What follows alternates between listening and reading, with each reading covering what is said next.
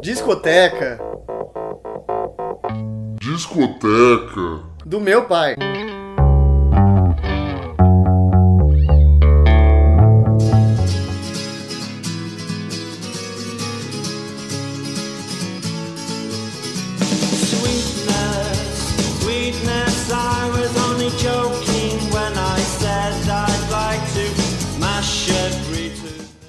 Começando mais um episódio do maravilhoso Discoteca do Meu Pai.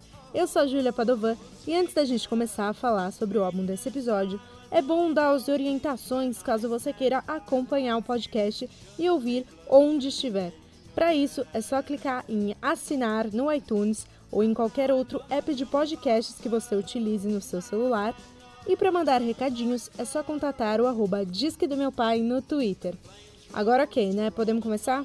O álbum de hoje é The Queen is Dead, dos Smiths, lançado em 1986. Fez 30 aninhos ano passado. E se você não gosta de Smiths, sinceramente, Sabe daqui, meu! Sa- Sabe daqui, mano! a faixa que a gente tá ouvindo agora é Big Mouth Strikes Again.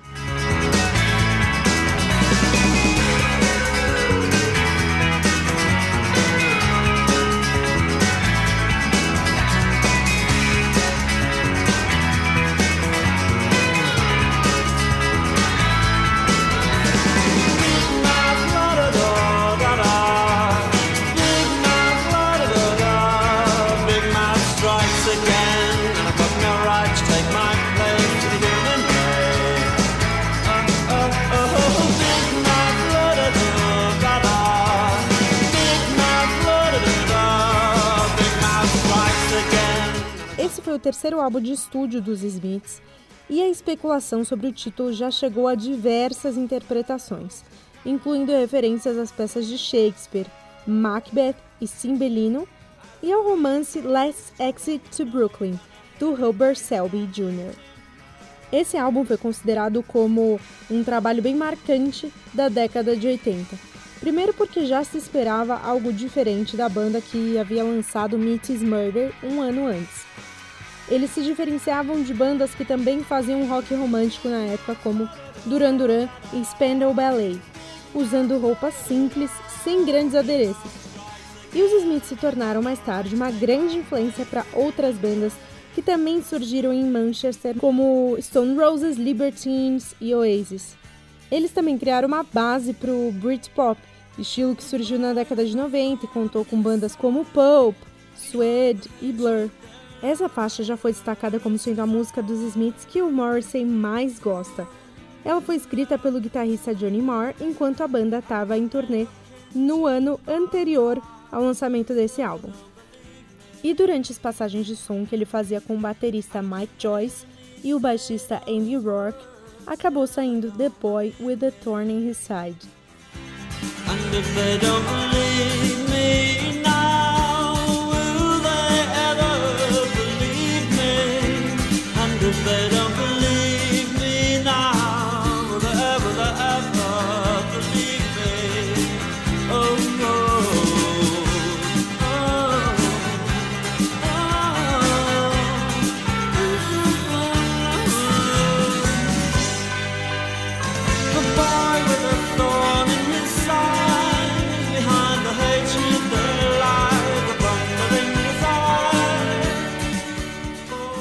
O guitarrista Johnny Marr e o Morrissey, vocalista, formaram uma dupla comparável a músicos ingleses que vieram antes deles, como o John Lennon e o Paul McCartney, o Mick Jagger e o Keith Richards, que apesar das diferenças conseguiram criar ótimas composições juntos.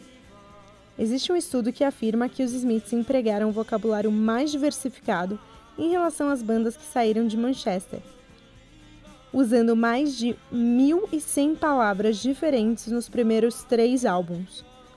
Agora, é certo que os vocais do Morrison e algumas letras polêmicas perderam alguns ouvintes, mas não tem como negar que ele sabia escrever belas letras sobre amor e relacionamentos, como é o caso da faixa que a gente vai ouvir agora, I Know It's Over, que tem uma letra devastadora de partir o coração.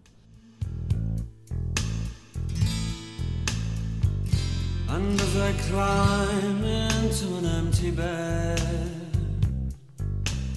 oh well, enough said. I know it's over, still I cling. I don't know where else I can go. Os Smiths encerraram as atividades em 1987, mas deixaram um legado que ganhou muitos seguidores. Um grande responsável por um revival dos Smiths foi o filme 500 Dias com Ela. Só que bem antes disso, os Smiths já tinham embalado muitas outras trilhas de filme nos anos 80, como nos filmes Garota Rosa Choque e Curtido a Vida Doidada do John Hughes.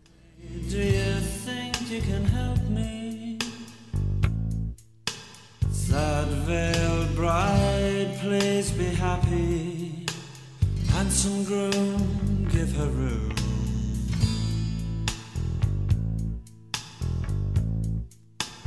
Loud, loutish lover, treat her kindly, though she needs you more than she loves you. Essa faixa foi escrita durante uma sessão de composição do Johnny Marr e do Morrissey na casa do Johnny Marr em 85. Nessa sessão, além de I Know It's Over, eles compuseram Frankly Mr. Shankly e There's a Light That Never Goes Out, que a gente ouve agora na íntegra.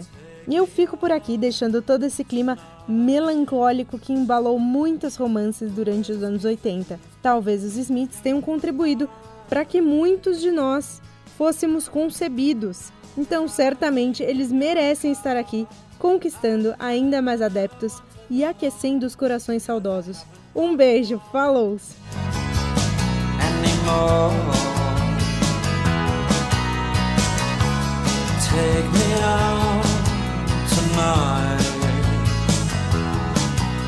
I want to see people and I want to see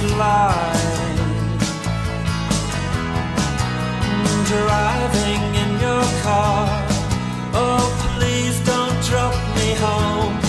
because it's not my home, it's their home and I'm welcome no more.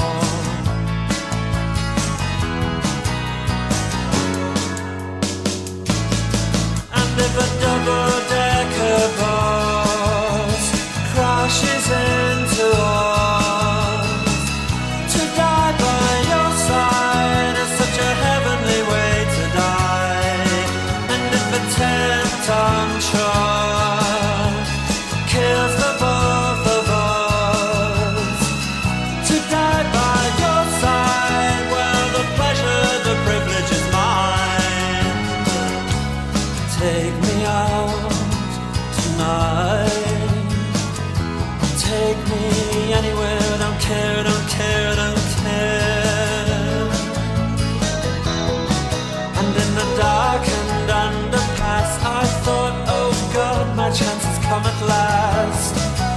a strange fear gripped me and I just couldn't ask.